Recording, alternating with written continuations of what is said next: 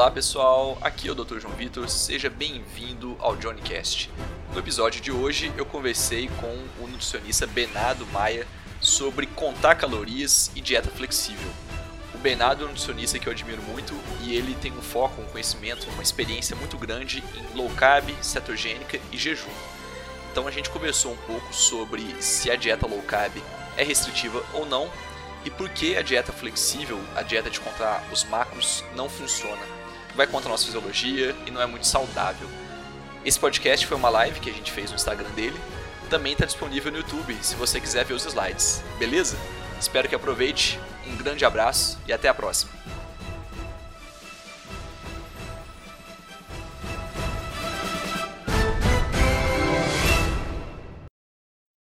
Sim, então eu não estava achando muito legal os caminhos, as opções que a medicina tradicional me dava, né? Ela tem todos os seus méritos, ela trata muitas doenças, mas na prática aquilo não, não me realizava, porque eu senti que eu estava só apagando fogo, que no fundo o paciente cedo ou tarde ia desenvolver a doença crônica por causa do estilo de vida, né? Então eu fui para a medicina do esporte e cheguei nessa questão do biohacking, que é basicamente hackear a própria biologia, mas na prática é o paciente ganhar poder sobre a saúde dele. Então, cada um poder fazer os testes, ver qual tipo de alimento foi melhor, qual que, que te fez sentir melhor ao longo do dia, qual que te fez dormir melhor, é, que hábito, que horário de exercício você deveria. Né? Eu não vou entrar no detalhe agora, porque biohack é um, é um universo à parte, mas lá no meu Instagram tem, tem muita coisa. Mas basicamente é isso. E daí, como eu comecei a estudar é, estilo de vida, medicina é, para prevenir doença e não deixar a doença chegar, é, inevitavelmente eu, eu caí no estudo da nutrição também, né? E daí foi. Entrei no universo low carb, cetogênico, jejum, e hoje eu sou um entusiasta dessa, dessa linha. E pessoal, vou interromper aqui um pouquinho, porque na gravação original deu um eco na fala do Bernardo, mas ele falou sobre a necessidade de individualizar cada uma das coisas, e agora vai entrar a fala dele com o som normal já.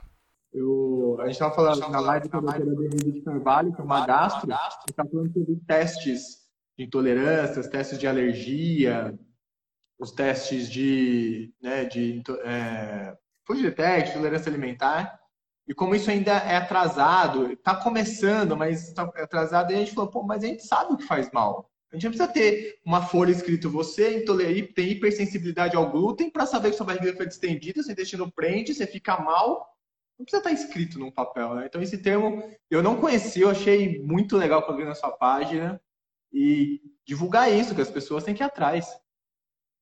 Com certeza. É, esse foi um movimento que começou de pacientes, né? Não foi médico, não foi nutricionista, não foi nenhum profissional de saúde que criou o biohack. Foi uma necessidade, uma dor que os pacientes tinham, né? Esse movimento cresceu e hoje é, já está sendo institucionalizado na saúde, assim, como uma prática é, benéfica, positiva, né, que vai trazer saúde, que vai trazer valor, que vai trazer bem-estar para o paciente. Não é todo mundo que, que acha legal, não, os nossos colegas na área, né? É, tem colegas ah, médicos que, que me criticam, todo dia eu recebo um inbox, um comentário ali meio estranho, mas, cara, é a, a medicina tradicional, ela é uma medicina para o mundo que não existe mais. Né? A gente está na era da informação, então cada um tem que ir atrás da informação por conta própria, tem que saber aplicar ela. E o médico, o nutricionista, o profissional de saúde, ele vai ser um guia, né? ele vai orientar. Mas essa iniciativa de ser dono da própria saúde tem que ser de, de cada um, né? essa independência, esse poder para definir o próprio destino da saúde. Eu falo muito com os pacientes, vocês têm, vocês não têm, é, vocês têm que questionar, você tem que saber o porquê que ele está te passando aquilo, é, você tem que questionar o exame. Não é. Hoje não, não cola mais essa eu sou médico, ou eu sou nutricionista, ou eu sou o que for. É assim que vai ser e sai do, ou sai do meu consultório. Não. É, hoje a gente pesquisa para tudo. Se o seu carro tiver um problema, você vai olhar no Google. Você vai levar numa oficina. Mas você vai pegar informação para falar para o cara, tá, mas por que não assim? E assado, né? Você, se interessa. Você, qualquer coisa que você tenha problema na sua casa, no eletrodoméstico, o carro que for, você dá uma pesquisada, você não vai entender 100% aquilo, mas você tem uma ideia, você tem vê leques de opções, você vê onde, tal, dá uma clareada. Saúde é igual. Você não tem que se tratar pela internet, você não tem que questionar, confrontar ninguém, se automedicar, tirar medicamento, não é isso. Mas você tem o direito de saber o, como as coisas funcionam e saber por que, que ele está te tratando ali. Não simplesmente pegar um papel e sair tomando um negócio e sem nenhuma informação. Eu falo isso muito com eles. Qualquer coisa de saúde que te passarem, você tem que entender o porquê está te passando. Para você né, ficar a par daquilo, é sua saúde. É, é, o bem mais valioso que você tem. É, você tem que confiar na pessoa. Mas você tem que também entender. Se você não entender, você fica à mercê daquilo, você nunca vai saber o que, que você teve, por que, que você teve e assim por diante. Você vai ficar correndo atrás do próprio rabo. Exatamente, exatamente. Você é. fica vendido, né? Cara, vamos falar um pouquinho de calorias? Eu vi. Eu escolhi esse tema com você porque eu vi aquela experiência que você fez, se auto-aplicou com pão e com Mac. Uhum, e, cara, perfeito, porque, por exemplo, o que, que eu defendo muito né, na, na minha conduta nutricional das pessoas? Eu falo assim para elas: quanto menos a sua glicemia mexer, ela oscilar, ela, ela tem que oscilar dentro de uma margem muito pequena de limite, e quanto mais você ficar nisso, mais saúde você vai ter, mais bem-estar, menos fome, mais emagrecimento, mais saúde, tudo, tá? Mas a partir do momento que pela alimentação você faz essa glicemia sua subir, você criou um problema. Por que um problema? Porque o seu corpo ele não tolera níveis de açúcar no seu sangue acima de 100, 90 e alguma coisa, 99, 100 e tal. Por quê? Porque esse sangue está levando esse açúcar para todo mundo. E isso é um ruim, é como se fosse uma toxina. Então o que, que ele vai fazer? Para tudo e dá um fim nessa porcaria. Por mais que ele faça gordura e você deteste isso, é mais saudável você ter gordura aumentando que açúcar no sangue de forma contínua e constante né? É, é, mais saudável, é mais saudável não, mas é menos pior você ter um monte de alteração do que você um cara diabético. Então, fala assim, cuide da sua glicemia. Se você for subir a sua glicemia, que seja um bom motivo e que esteja ligado muito à parte muscular, intensidade. A, a, a, o açúcar tem um preço, o carboidrato tem um preço muito alto, que poucos são dispostos a pagar. Né? Em termos de esforço físico, de, de controle e tudo mais, de carga glicêmica, que a gente vai falar aqui e tal.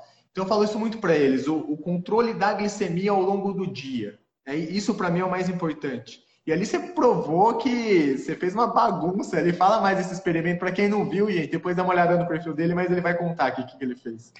Vamos lá, eu separei aqui. Mas é o seguinte, eu usei um, um, um dispositivo que é um monitor contínuo de glicose. É um aparelhinho que geralmente o diabético tipo 1 usa, cola atrás do braço, e aquilo fica medindo a sua glicemia constantemente. Então você não precisa furar o dedo o tempo todo para ver como está a sua glicemia. Ele mede os dados ali e manda para o celular. Então eu fiquei duas semanas com esse dispositivo colado aqui no meu braço. É uma agulha de borracha que entra ali, não, não dói, não incomoda. E fui vendo como que o meu corpo respondia é, a cada alimento que eu comia, a cada atividade que eu fazia, a cada tudo. Como que ficava minha glicemia no sono, e daí eu tive vários insights, além dos insights da alimentação, né? A gente sabe que a glicemia vai subir no exercício físico, por causa de cortisol. É, no trânsito, eu ficava estressado, liberava cortisol, a glicose subia, mesmo eu estando em jejum. Mas, enfim, o experimento é esse daqui. Eu comecei a comer um tanto de coisa diferente, né? Eu fui, comi um bolo low carb, da, da Rô, aqui de Belo Horizonte, da Primal Food. E um bolo delicioso, super bonito. E daí depois que eu comi o bolo, a glicose subiu, tipo, três pontos. Quase nada, né? E depois eu fui e falei, vou comer um Big Mac com, com uma batata frita, né? E o gráfico foi esse daqui, ó. Vixe, Maria, olha que montanha russa. Exatamente. Então, eu estava em jejum, a minha glicose ela estava totalmente estável, né? Em jejum, eu, eu, eu sou muito sensível à insulina, então não tem nenhum, nenhum problema com isso. É, eu tenho uma flexibilidade metabólica, porque eu já faço jejum há muito tempo, então, para mim, manter glicemia baixa, constante, não é sintomático. Se eu tá estou com uma glicemia de 50, 55, eu posso ficar horas com ela ali que não, eu não vou ter nenhum sintoma de hipoglicemia, porque apesar de eu estar com a glicose teoricamente baixa, meu corpo está usando outro substrato energético. Mas aí, 11 da manhã, eu comi um Big Mac com, com batata, né? E daí, de uma vez, a, a minha glicemia subiu de 70 para 145. Então, de uma vez, é, dobrou, né? Dobrou o nível de, de açúcar ali no sangue. E em questão de pouco tempo, em questão de uma hora, ela saiu de, de 70 para 145, né? Mas o mais interessante, isso eu já esperava, porque uma dieta ali rica em carboidrato refinado, né? Uma, uma refeição rica em carboidrato refinado, é claro que ia dar um, um pico de glicose. Mas o mais interessante foi o que aconteceu depois, que não é uma coisa saudável, né? Você vai ter essa glicemia, esse pico glicêmico, para você consertar isso é um, uma, uma liberação intensa de insulina.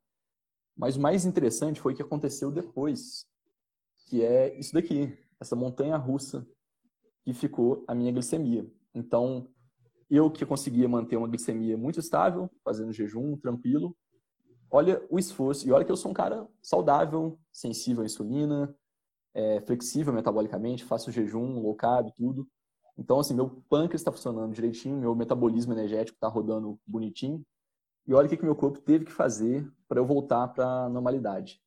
Teve esse pico, 145, né? Insulina rebote, deu uma baixada, depois subiu mais um pouco, daí ele viu que aquela insulina que ele liberou não foi suficiente. Pô, libera mais, daí caiu muito. Ah, caiu muito, então é gliconeogênese. Sobe e, e daí ficou nessa. Até as 19 horas, não sei se está dando para ver aqui, que ah. foi quando voltou a ficar num nível aceitável, mas ainda acima do basal, que era 70, 80. Então, a... eu sabia que não ia dar coisa boa esse, esse experimento, mas eu queria ver, eu queria principalmente compartilhar, mostrar como que a alimentação não é simplesmente a caloria que entrou, a caloria que saiu, é, os macros, né, a proteína, a gordura, o carboidrato que você está comendo, como que a forma, a apresentação, o estado do alimento, o tipo de composição da refeição que você faz, como tudo isso vai afetar o seu metabolismo. Ou seja, é um Big Mac, uma batata frita, tem muita caloria, mas não, não bate a caloria total do meu dia. É, talvez eu teria que comer dois Big Macs, duas batatas fritas para bater as duas mil tantas calorias que eu precisaria. Mas foi o suficiente para deixar o meu metabolismo totalmente estragado, né? É, e é engraçado que eu eu fiz um outro experimento depois, mas nesse aqui também se aplica. É, em todos os pontos em que caiu, eu senti um, um sono um cansaço, uma indisposição, uma vontade de fazer nada, ou então eu senti muita fome. Então, eu fiz um outro experimento, mas é focando só nisso, mas a ideia é a mesma. Em todos esses pontos aqui, em todos esses é, vales, né, onde a glicose caiu de uma vez e antes de subir, eu senti uma indisposição, eu senti um cansaço, eu senti vontade de dormir, ou então vontade de comer. Então, é, é isso que, que uma, uma alimentação com comida que não é comida de verdade, né, que só leva em conta macro, pode fazer com a sua fisiologia. Então, não estou falando que não é para comer Big Mac, batata frita. Eu adoro batata frita. É meu ponto fraco, mas mas quando eu como é igual um post que eu fiz recentemente. O fumante, o cara que fuma, ele fuma sabendo que cigarro faz mal. Ele não tenta inventar uma desculpa para usar o cigarro, né? E eu, quando eu vou comer é, esse tipo de comida, uma batata frita, é assim. Eu sei que não é legal, eu sei que não não vai causar, não vai mandar uma mensagem legal para o meu organismo, para minha fisiologia, mas eu como porque eu escolhi, eu quero sentir aquele gosto que, que eu gosto, né? Mas enfim. Cara, mas sabe o que é legal que você falou? De saber. Isso que o Big Mac, ele ainda tem muita gordura, né? Querendo ou não, ele ainda freia um pouquinho a absorção da glicose, né? E dependendo que a pessoa pegar, for um bolo com açúcar, trigo, com pouca gordura, esse negócio ele ainda vai mais doido ainda.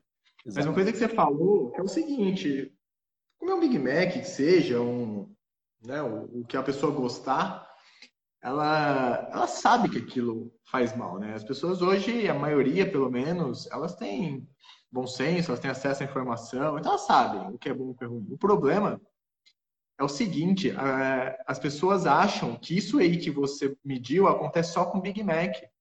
Mas ela não acha que se ela pegar uma tapioca, por exemplo, se ela pegar um, um pão integral 18 grãos, ou que for uma coisa que é vendida como saudável, né, que vai ter ali algum tipo de maltodestrina, por exemplo, embutido, é muito próximo, é muito similar essa bagunça que acontece, né?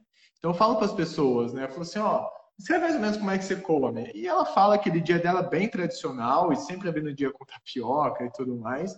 Eu falo assim, a, a, tapioca, o pão integral, o trigo que você consome, né, a granola e, e tudo isso aí, eles fazem na sua glicemia a mesma coisa que uma massa de pizza faz. Então, quando você come uma tapioca com frios, com queijo de manhã, não muda de você comer uma pizza no seu sábado. A diferença é, você vai comer um pão integral, você vai comer uma, duas fatias, vai comer uma tapioca, você vai colocar duas, três colheres de sopa, você vai reduzir a porção, porque na sua cabeça você está querendo emagrecer, então você está escolhendo um bom alimento, que não é, mas você está diminuindo a porção. A diferença é que o fast food, você vai e chuta o balde, você come quantidade. Mas eu fiz um post há pouco tempo disso. Se você pegar a mesma proporção do pão integral, da tapioca e da pizza, é a mesma coisa. No seu sangue não é tapioca e pizza, é amido, é glicose, né? Na verdade, é gordura saturada, é açúcar e assim por diante. Então as pessoas assustam com um gráfico desse, com um experimento desse, mas elas não têm ideia que o dia a dia delas é isso, com coisas saudáveis. Uhum. Perfeitamente. Né? E tem essa questão né, da, da, da, tapioca, pelo fato de não ter glúten, ela seria uma panaceia, né, um alimento isento de qualquer mal. Mas é, é amido da mesma forma, né? Eu achei que o, o outro que eu fiz, aqui uma alimentação com, com, com menos gordura, né? Mas é a mesma coisa. É cafezinho com açúcar e pão, né? Uhum. Caloria líquida, pô, caloria líquida é um perigo, né? É aquela glicose que vai ser absorvida rapidamente, na hora vai dar o pico de, de glicemia. Mas, pô, depois que eu tomei um cafezinho com pão, três horas depois senti uma, uma fome gigantesca, né? Então, não é simplesmente a gente ficar olhando caloria, ficar olhando macronutriente, né? Proteína, carboidrato, lípides. É, a gente tem que entender como que cada alimento, que mensagem ele vai estar passando para o nosso corpo, como que o nosso corpo vai reagir àquele alimento, né? Perfeito. E no caso do pão, para as pessoas entenderem, gente, o, o pãozinho com o café que ele tomou ali, o teor de proteína e gordura em relação ao Big Mac é muito menor, por isso que a fome vem avassaladora, a produção é muito mais rápida. E para quem não entendeu o que ele falou de gliconeogênese, é quando o corpo produz glicose via proteína. Então, o corpo é o que eu falei, ele quer o equilíbrio. Então, se você passa disso, ele põe na insulina, e se você cai disso, ele libera esse, esse, esse glucagon para você fazer o carboidrato, o açúcar, e você ficar ali estabilizado, tá? E aquele gráfico é isso, é o seu corpo brigando para tentar controlar essa bagunça que um, que um lanche fez. Cara, e dito isso que você acabou de falar, tem aquela pergunta, né? As calorias são todas iguais? Eu falo isso com meus pacientes muito, né? Um grama de proteína, quatro calorias. Um grama de carboidrato também tem quatro calorias. Né? E ainda no carboidrato a gente vai entrar aqui, vamos conversar sobre glicêmica, carga glicêmica, mas como é que você explica isso para os seus pacientes? Como é que é o bate-papo entre o valor calórico, dieta flexível, né? Porque o que, que eu falo? Ok, Restrição calórica emagrece? Sim, é uma base. Tá? É uma base. Porém, as proteínas são diferentes. A forma hormonal que o seu corpo é, recebe essas calorias muda completamente. Você pode consumir 100 calorias de um abacate, que é basicamente gordura, você pode comer 100 calorias de, uma, de um filé de frango, por exemplo, que é proteína, você pode comer 100 calorias de um pão. Né? São 100 calorias, mas dentro da gente é completamente diferente. Como é que você bate um papo com seus pacientes? Como é que você tenta explicar isso? Porque quando a gente vai para low carb, cetogênica ou esse universo, a gente olha a caloria. Claro, eu não vou falar quando olha, mas é segundo plano. E aí forma um nó na cabeça. Ele fala, pô, você quer que eu emagreça? Você está falando para eu comer um abacate, para eu comer um, sei lá, um bacon. Mas eu não posso comer um pãozinho de 70 calorias. E aí dá um nó na cabeça. Eu queria saber como é que você passa isso para as pessoas, até para as pessoas que estão assistindo a gente ter uma ideia aí. depois também eu, eu falo um pouquinho como é que eu gosto de explicar. Sim, é, nesse ponto é importante a gente falar, né? Você citou que cada tipo de caloria, dependendo da origem dela, vai causar uma resposta hormonal no nosso corpo diferente, em, em diversos hormônios. E isso tem muito a ver com a saciedade ou não que aquilo vai causar, né? Então é por isso que a gente fala que uma refeição mais rica em, em gordura, em proteína, ela é muito mais sacietógena do que a, aquela mesma quantidade de, de, calorias que você consumiria vindo de um pão, por exemplo. Né? E quando a pessoa procura a gente com fins de, de emagrecimento, a gente tem que pensar em, em saciedade, né? É, na minha na minha opinião, na sua também, isso é mais importante do que, que contar caloria, né? É causar saciedade, porque daí a gente consegue ter um, um controle me melhor da, do, do emagrecimento. Mas é, eu, eu acho muito estranho assim o fato da gente ter é, evoluído toda a nossa história humana ao longo dos, dos milênios, a gente nunca teve hora para comer, a gente nunca contou caloria, a gente não tinha essa de comer de 3 3 horas. E se ficasse, precisasse ficar de jejum porque não conseguiu caçar um mamute, ficava um dia e no outro dia estava forte para ir lá e conseguir a caça, né? É, eu queria entender em que momento assim da história a gente parou de é, a gente passou a ignorar o nosso corpo, né? Os nossos sinais, a saciedade, comer quando tiver fome, e começou a inventar que tem que comer de três em três horas, porque senão o seu metabolismo vai ficar lento se você não alimentar ele de três em três horas. É, que você tem que comer X calorias e que você tem que dividir essa caloria de tal e tal maneira. Tipo assim, em que momento da história isso aconteceu, né? E, e qual que foi o resultado disso na, na saúde humana, na obesidade, na saúde de uma forma geral, né? Então, eu, quando a gente vai para esse mundo da, da low carb, a gente começa a voltar a entender o nosso corpo. O nosso corpo, ele fala muita coisa, né? Então, a gente começa a entender melhor a saciedade, a gente começa a entender melhor o que, que é fome, o que, que é uma vontade de comer, porque você está meio cansado, meio estressado, né? Então, eu passo, eu tento passar bastante essa ideia. Agora, quando a gente vai falar de, de dieta flexível, é, daí eu tenho um posicionamento bem taxativo, assim, de que não é uma coisa boa. E é engraçado porque eu comecei, quando recém-formado, eu queria estudar mais sobre saúde, promoção da saúde, prevenção de doenças. É, eu comecei a estudar nutrição e um dos primeiros, uma das primeiras escolas que eu tomei contato foi com a dieta flexível, que era uma pessoa que eu admirava muito, que sabia muito e que era um defensor ferrenho dessa dieta flexível. Eu achei super legal, tipo assim, pô, então a gente vai comer sorvete, refrigerante, é, desde que você bata os seus macros, né?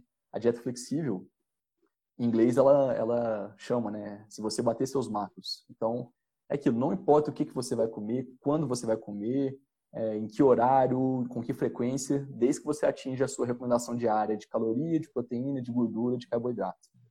Ignorando também totalmente os micronutrientes, né? Mas isso eu fui descobrir depois. É, e eu admirava essa pessoa, comecei a seguir, comecei a estudar, só que ao mesmo tempo eu comecei a estudar low carb e ver como que é, cada alimento mandava uma mensagem diferente para o nosso corpo, cada alimento mandava uma resposta, causava uma resposta hormonal, uma cascata de reações ali. E eu falei, gente, essa tal de dieta flexível, pô, ela é muito legal, ela é muito cômoda, ela é muito fácil, né? É muito legal chegar para o paciente e falar que pode tomar sorvete à vontade, desde que não supere ali a quantidade X de calorias por dia. Mas depois eu vi, não, isso não, não funciona, porque justamente cada alimento vai mandar uma, uma mensagem diferente para o seu corpo. É, e os entusiastas da dieta flexível, né, nada contra eles assim, mas costumam ser pessoas mais jovens, fisiculturistas, então são pessoas metabolicamente mais saudáveis. Né? Então talvez para esses caras, de fato, é, comer, tomar um sorvete ali e um sanduíche, uma batata frita e ficar de olho no macro talvez ele ainda tenha é, uma margem, uma flexibilidade metabólica para conseguir fazer essa dieta sem ter, no curto prazo, nenhum efeito negativo. Mas eu tenho certeza que vai ser um cara que vai estar com insulina basal alta, vai ter um certo grau de resistência insulínica, né? Mas, basicamente, quando eu chego nesse ponto, eu falo, olha, cada tipo de alimento vai mandar uma mensagem é, diferente para o seu corpo, ainda que, teoricamente, ele tenha ali a mesma quantidade de caloria, né? A mesma quantidade de, de algum macro. E por último, a gente tem que pensar em micronutrientes também, né? Que é uma coisa que a dieta flexível ignora, né? Se bater seu macro, tá tudo jóia. É... E a gente, quando a gente começa a fazer uma alimentação rica em alimentos industrializados, processados, a gente está comendo só macro e os micronutrientes, que são vitaminas, minerais, aminoácidos, ali além dos 20, tudo ficou no caminho, né? Isso daí não vai para a dieta.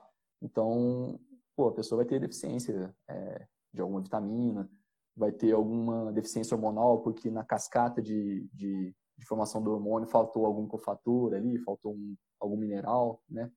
Então, não é tão simples assim, não é só se bater seus macros, tá tudo certo. É uma, uma ilusão das pessoas isso. Eu falo para todo mundo que porque assim, se a pessoa chegar em mim e falar assim, ó, oh, eu não quero, eu faço questão de começar com uma coisa mais simples, mais flexível e tal, tudo bem, eu respeito, mas o que eu tento passar? Principalmente para quem quer emagrecer, todo emagrecimento ele pede algum tipo de restrição. Você só vai escolher qual restrição você quer aplicar né, a você. Mas alguma restrição, principalmente com, perante o que você está fazendo, você tem que gerar. Né? Seja ela qual for. Seja qual estratégia você está fazendo. Se não está funcionando, tem que gerar um método de restrição. É, a low carb, é o que você falou, a saciedade que você é, é, obtém dela, porque é uma dieta baseada em vegetal, de baixo amido, então muito fibroso, proteína, gorduras naturais, né? Então, a sua glicemia ela fica estável, não tem alteração de, de picos de grelina, em resposta à insulina, você fica ali pleno, né, saciado. E por estar saciado, você faz menos refeições ao dia e refeições menores, onde esses alimentos, naturalmente, por essas características que eu falei, são menos calóricos. Que qual que é o resultado final dessa equação? Déficit calórico. Então, o déficit calórico ele não é isentado numa metodologia low carb, cetogênica, assim por diante. É que ele vem com uma consequência daquele plano que você está fazendo, né? Então, a densidade nutricional é muito alta. As pessoas falam, ai, corre risco do meu cabelo cair, corre risco da minha unha ficar fraca, da minha imunidade cair. Eu falei, gente, isso não tem açúcar, pão, não tem vitamina para o cabelo, não tem mineral para unha, não tem... Sua imunidade não vai ficar mais forte porque você está comendo pão integral. Você está tirando coisas, mas olha o que você está pondo no lugar. Né? Então, a parte de micronutrientes, eu concordo com você, as pessoas deixam de lado, assim, muito, não nem pensam nisso, o foco são essas calorias. E aí, quando você pega o final de um dia, de um cara que faz low carb, ele tem micronutrientes muito aumentados, saciedade lá em cima, autocontrole, controle de compulsão, né? controle de poder falar não para as coisas, porque é muito mais fácil você falar não para um pão, para um Big Mac sem fome do que com fome, né? Então também tem isso. E aí você gera sim o déficit calórico, diferença, uma insulina baixa, onde seu corpo está acessando reserva de gordura. Agora, uma dieta flexível, você pega esse valor calórico baixo da low carb, vamos falar, sei lá, mil calorias, vai, chutar um valor aqui. Então a pessoa comeu mil calorias em low carb. Aí ela fala, ah, vou agora fazer minha, minha dieta flexível com mil calorias. Ela pega, por exemplo, um sorvete que ela gosta, um chocolate ou uma coisa que ela gosta, já pegou os 400 calorias daquilo, aquela, dos mil dela. E dos mil dela, se ela for seguir o padrão, ela vai fracionar. Então ela vai ter o quê? 4, 5, 6 refeições num dia. Ficam refeições desse tamanho, minúsculas. Uhum. Não tem saciedade em horário nenhum. E a insulina dela, isso que você mostrou, essa glicemia bagunçando o dia inteiro, sentindo fome, letargia, compulsão. Qual restrição é mais fácil? Pensa que você, você tem que restringir. Pensa um ano, não uma semana, um ano. O que, que é mais fácil? Restringir o carboidrato, o grupo de carboidrato, ou manter o carboidrato e restringir todo o resto? Porque aí você tem que pesar comida, você tem que ter horário, você não pode ter gordura, você passa fome, você tem compulsão, qual dieta que é restrita? É a flexível ou a low carb? Eu falo para ela. Ela é, eu acho que é a flexível, né? Falei, então. E outra, você ainda faz uma dieta de baixo carbo, e você vai e você comeu sua pizza, sei lá, num sábado, seu corpo está baixo em glicogênio, a chance de você aproveitar ainda aquele carboidrato para coisa boa e aproveitar um percentual daquela refeição errada que você fez é enorme. Agora, você ficar se entupindo de açúcar todo dia, você vai estar inchado de carboidrato, aquilo lá vai sobrar 100%, você só vai colocar gordura em cima de gordura. Então não existe também, existe a, a flexibilização da low carb sim, né? Que são, para quem quer, aleatório. E o que você falou que eu achei muito legal, cara. As pessoas que são, se dão bem dieta flexível, tá muito ligado à estética, pessoal de academia. Mas é aí que as pessoas têm que entender, porque são pessoas que fazem refeição de 3 3 horas, ele pesa a comida dele, se tem comida batata doce 3 horas da tarde, ele come batata doce 3 horas da tarde, ele tem a refeição livre dele, que ali é uma cada. É tudo muito engessado, muito pesado, muito certinho. Só que, cara, o prazer dele, o objetivo primordial dele ali é o corpo. Ele não tá pensando na comida. Uhum. Ele fez aquela dieta que é sem sabor, que é sem ser aquilo, ok, mas ele olha no espelho, ele tá feliz, ele quer nem saber o que ele tá comendo. Agora, isso não é a realidade das pessoas normais, onde elas descontam as emoções na comida né? E aí fica esse ciclo vicioso de come, fome, culpa, come, fome, culpa. Você trabalha com muito esse pessoal de, de academia, assim, esse pessoal que suporta dietas mais engessadas, mais flexíveis, assim, flexíveis no sentido de entrar mais cargo, mas muito metódica? Você atende esse pessoal ou não é muito seu público? Eu já, já atendi mais, sabe? É, eu naturalmente fui, fui indo mais para pessoas um pouco mais velhas que estão entrando ali na, na, terceira idade e querem envelhecer com, com saúde. Ainda atendo atleta, ainda atendo o cara que quer definir, mas não, é uma coisa que eu acho que, que não, é, não, me, não me deixa tão satisfeito de fazer, justamente porque é, geralmente o atleta de alto rendimento ele não é uma pessoa muito saudável, né? Então, o cara que quer ter um corpo para fisiculturismo, ou então um atleta de futebol que, que é profissional, é, por paradoxal que pareça, eles não são pessoas saudáveis, são pessoas que estão submetidas a uma carga enorme de estresse, a horário, alimentação muito regrada. É... Tanto que a gente vê lesão, é muito comum, overtraining, né? Que é uma, uma síndrome que acontece. É... Então, assim, de certo modo, se a gente vai seguir para para esse caminho, que a gente vê o corpo humano como uma máquina que tem que tirar dela a melhor performance física, a gente vai ter que dar um overclock nessa máquina, a gente vai ter que exigir além do fisiológico, né? Então, como fica em um estado suprafisiológico, você vai exigir uma dieta também suprafisiológica que talvez se aplique, nesse caso, a dieta flexível, né? Mas, com relação a isso, naturalmente, esse pessoal foi parando de me procurar porque não estava dando sinergia ali. Não estava. É, são pessoas que têm. Porque assim, as pessoas têm que entender. Quando a gente fala sensibilidade à insulina e sensibilidade resistência, a gente está falando principalmente ao tecido muscular, tá? que é o que mais recebe essa glicose. Então, a pessoa que tem sensibilidade à insulina é que a musculatura dela é muito receptiva a esse carboidrato por causa dos treinos e por causa da constante, constante uso desse carboidrato. Tem sempre espaço, vamos falar assim. E são caras, são pessoas, são mulheres, homens que têm uma hipertrofia, então ele tem uma capacidade de estocar carboidrato um pouco maior e estão constantemente em uso. Então, usar um pouco mais de carboidrato nesse público é mais simples e até porque a, eles toleram mais essas regras que o carboidrato pede.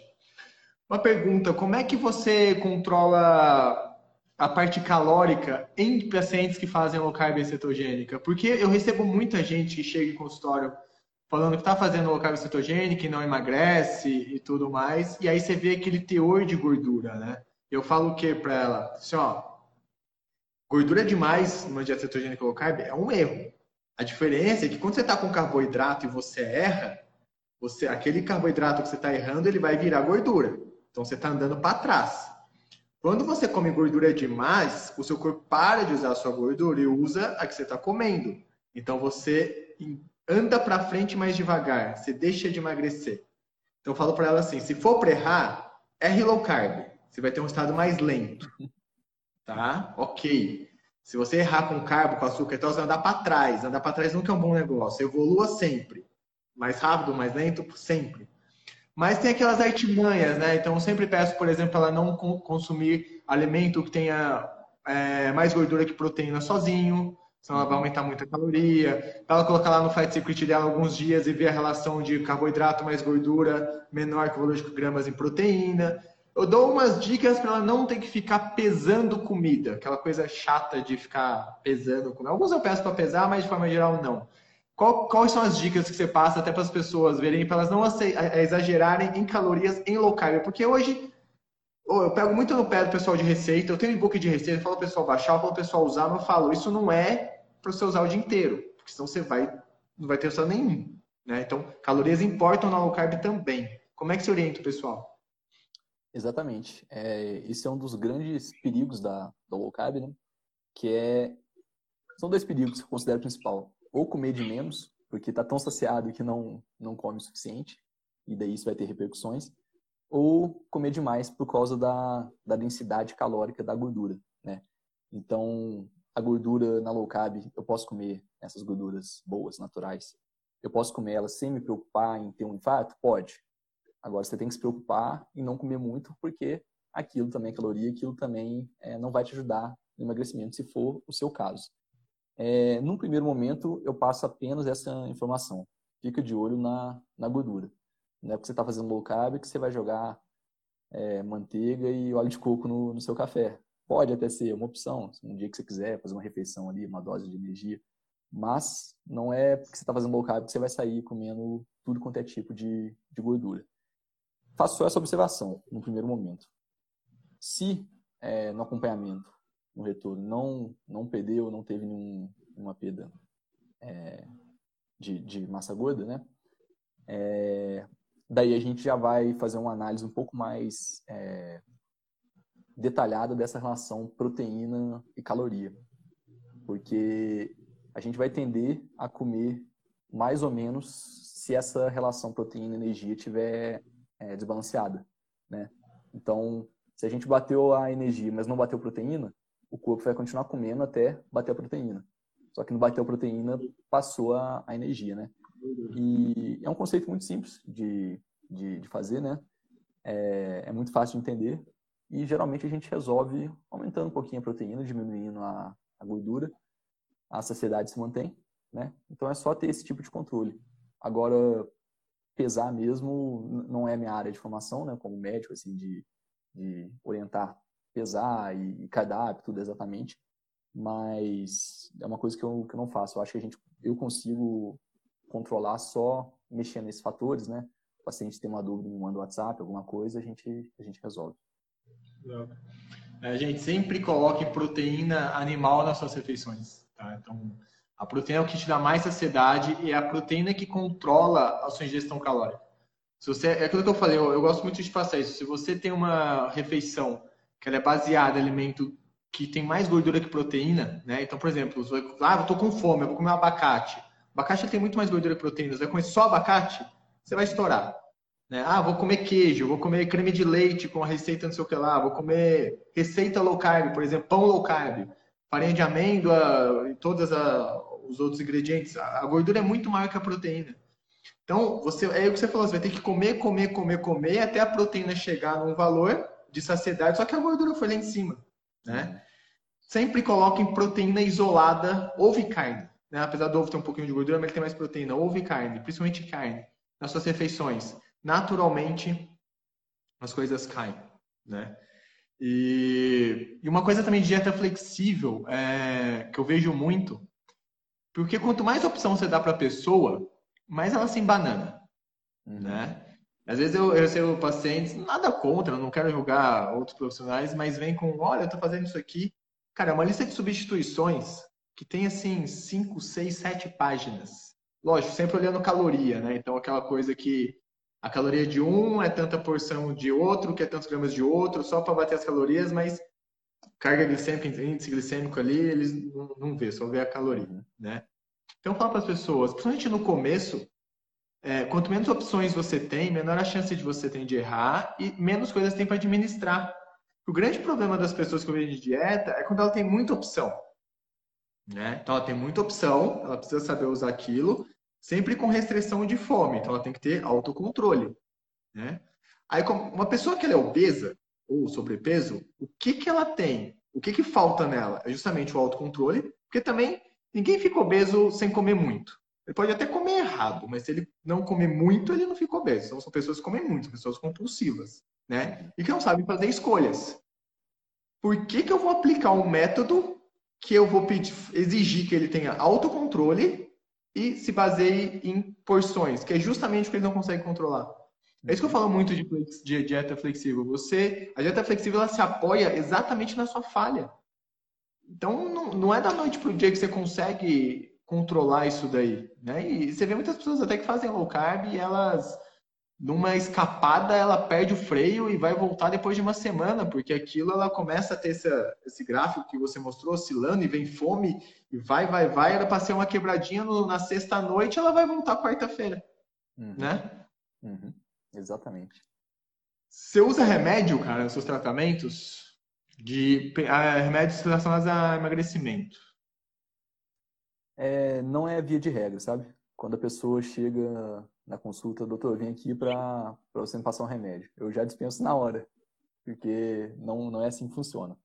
Se ao longo da consulta a gente perceber que alguma intervenção farmacológica vai ser interessante, ou ao longo do tratamento, né, se ela se fizer necessária, aí sim. Mas sempre dando preferência para algum fitoterápico e sempre associado com uma dieta que vai trazer saciedade. Agora, sibutramina, é, é, essas anfetaminas que foram proibidas, agora eles mudaram de nome, estão vendendo. É, nunca. Nunca porque efeito colateral não é sustentável, é, ganho de peso, rebote é, é enorme, é 90% dos casos. Então, quando eu uso alguma intervenção farmacológica, geralmente vai ser um fitoterápico ali para modular cortisol, um adaptógeno, é, diminuir um pouco ali a ansiedade, né? Quando muito, quando muito, um pouquinho de bupropiona, doses bem baixinhas, né? Às vezes um pouco de naltrexona associada, porque tem um efeito é, hipotalâmico legal para a saciedade, né? Eram, são, são medicamentos que eram usados para parar de fumar, para vício em outras drogas, né? Mas que nessas doses bem baixinhas, bem baixinhas mesmo, né? 10% da dose original, tem um efeito na saciedade. Mas, fora isso, intervenção farmacológica para mim é, é, ilusão, sabe? Eu evito basear qualquer tratamento só em, em suplemento, só em, em, medicamento, só em coisas que não vão exigir do paciente, da outra pessoa, é, uma mudança, uma, um senso de responsabilidade, né? Porque a tendência do mundo é querer a fórmula mágica, né?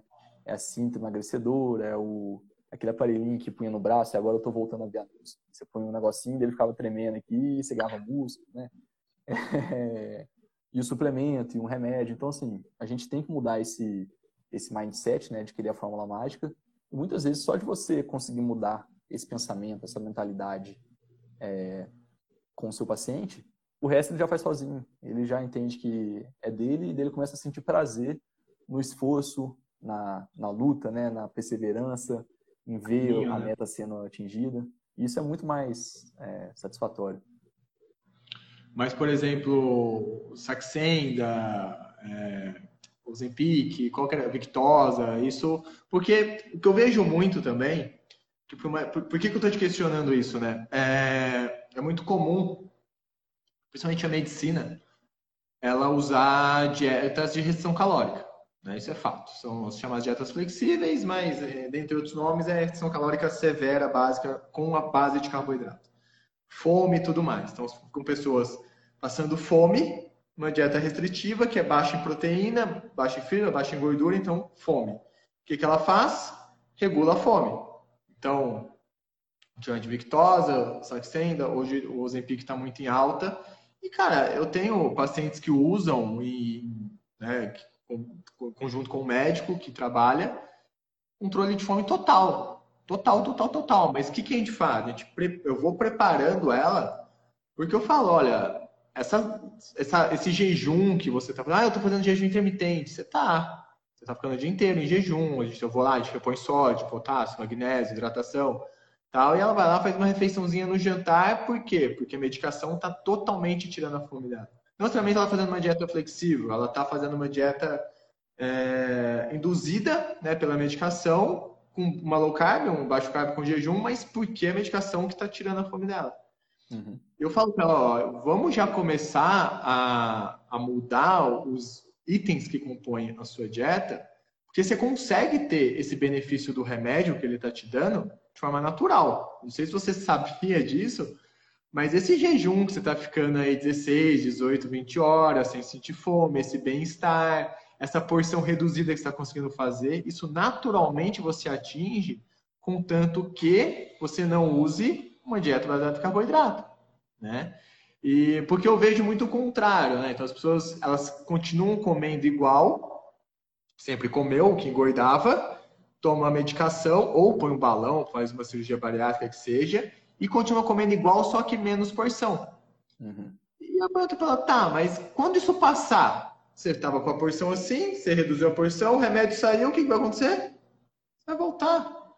Ah, não, mas é só para dar um gás, aí depois eu empolgo, eu animo e eu faço. Eu falo, não se ilude. Você não fez até agora, você não vai fazer. Você não sabe fazer.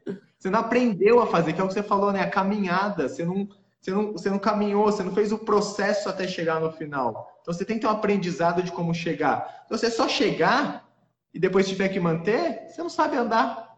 Volta. E eu, eu tô te perguntando isso porque a gente fez uma live. Eu fiz uma live sexta-feira passada com a Lara. Não sei se você sabe quem que é. Corpinho Magro e Construção.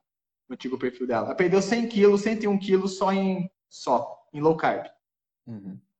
Né? E eu, eu perguntei para ela, poxa, nunca te passou na cabeça usar remédio, por cirurgia, essas coisas? Porque não se perde 100 quilos em um mês, né? Então são três anos ali que ela passou. E ela falou exatamente isso. Falou, quando eu fui ver de fazer a bariátrica, a pessoa falou para mim, ó, oh, mas tem que fazer a dieta depois da bariátrica. Eu falei, ué, então fazer dieta agora, fazer dieta depois, faço agora, não vai mudar nada. É por isso que eu te perguntei, porque geralmente o médico encaixa, né? Algumas pessoas de apetite e tudo mais. É, não, não, não gosto por, por esses motivos, né? São esses inibidores de GLP-1, é, Victosa, Saxenda, são caríssimos, são invasivos, né? Você tem que aplicar injeção.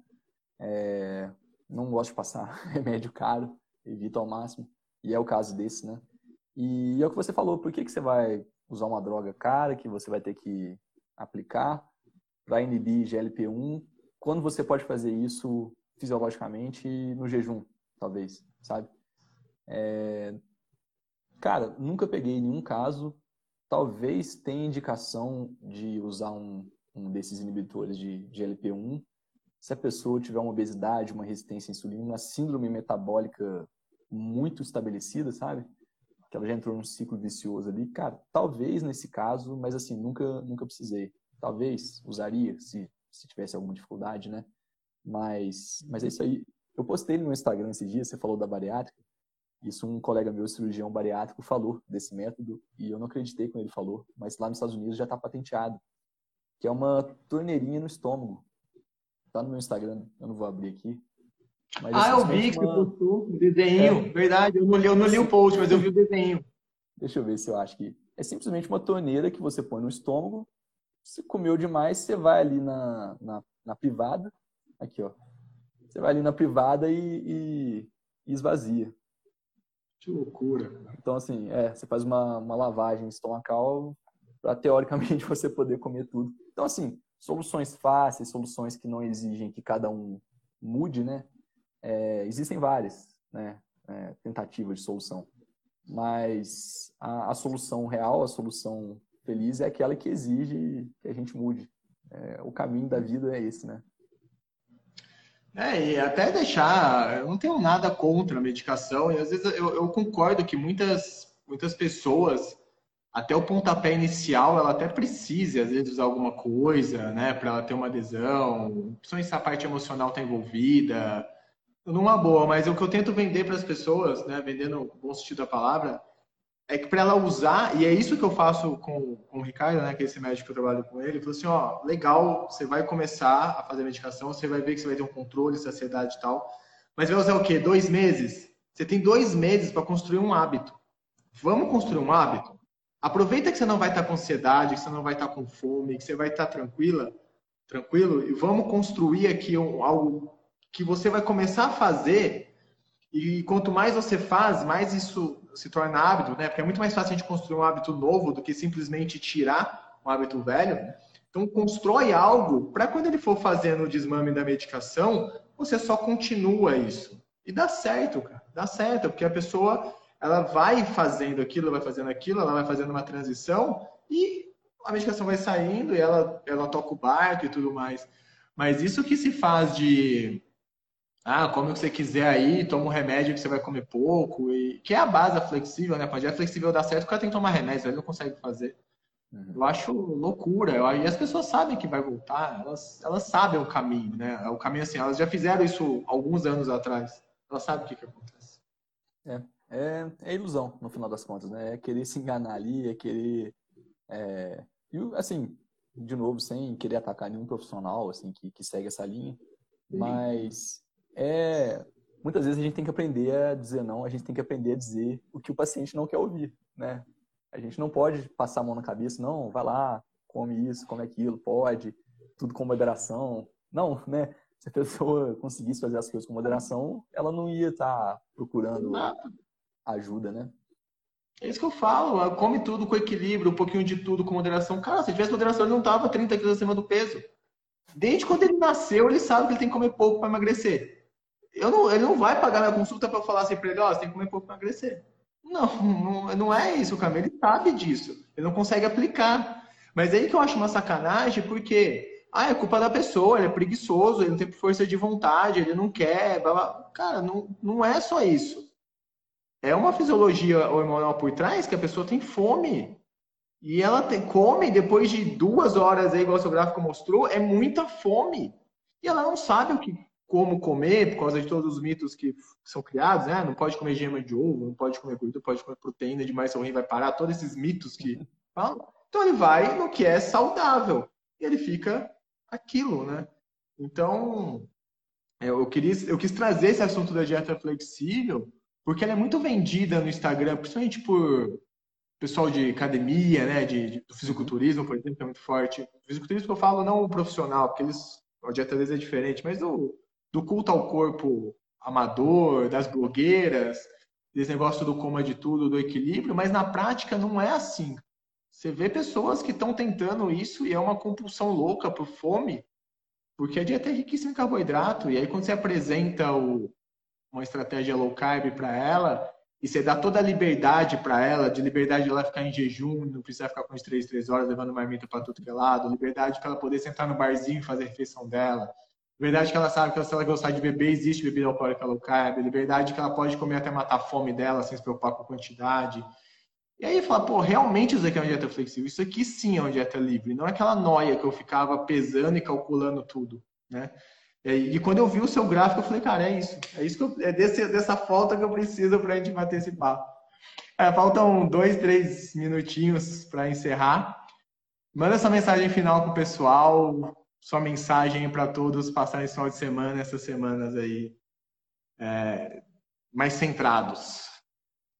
Gente, é isso aí. O nosso corpo evoluiu, nossa fisiologia evoluiu por milhões e milhões de anos para ter um equilíbrio perfeito ali comendo aquilo que a natureza nos oferecia, né? Então, a gente não precisa inventar muita moda para é, para conseguir manter esse equilíbrio, né? Se a gente comer comida de verdade, se a gente estimular a saciedade, se a gente evitar os carboidratos refinados, que são um tipo de alimento que não existe na natureza, né? Não existe carboidrato refinado na natureza. Quando existia era frutinha pequenininha que, né, e hoje as frutas são selecionadas, grandes. Enfim, então, é, a partir do momento que a gente começa a estimular a saciedade, né, ter uma dieta que é mais sacietógena, tudo muda. E daí você não precisa, muitas vezes, ter que usar né, uma injeção de 400 reais para causar saciedade também. E, no mais, é isso, né? É, voltando naquele assunto que a gente começou da live, né? Sobre empoderar o paciente, sobre questionar o, o prescritor, o médico, o nutricionista. Eu tenho um e-book gratuito que está lá no meu Instagram. É só entrar na bio e clicar. Chama Guia do Paciente Moderno. É, sete perguntas que você deve fazer para o seu médico. E tem muita gente que fala, pô, mas se eu fizer essa pergunta para o meu médico, ele vai me xingar. Eu falei, então muda de médico.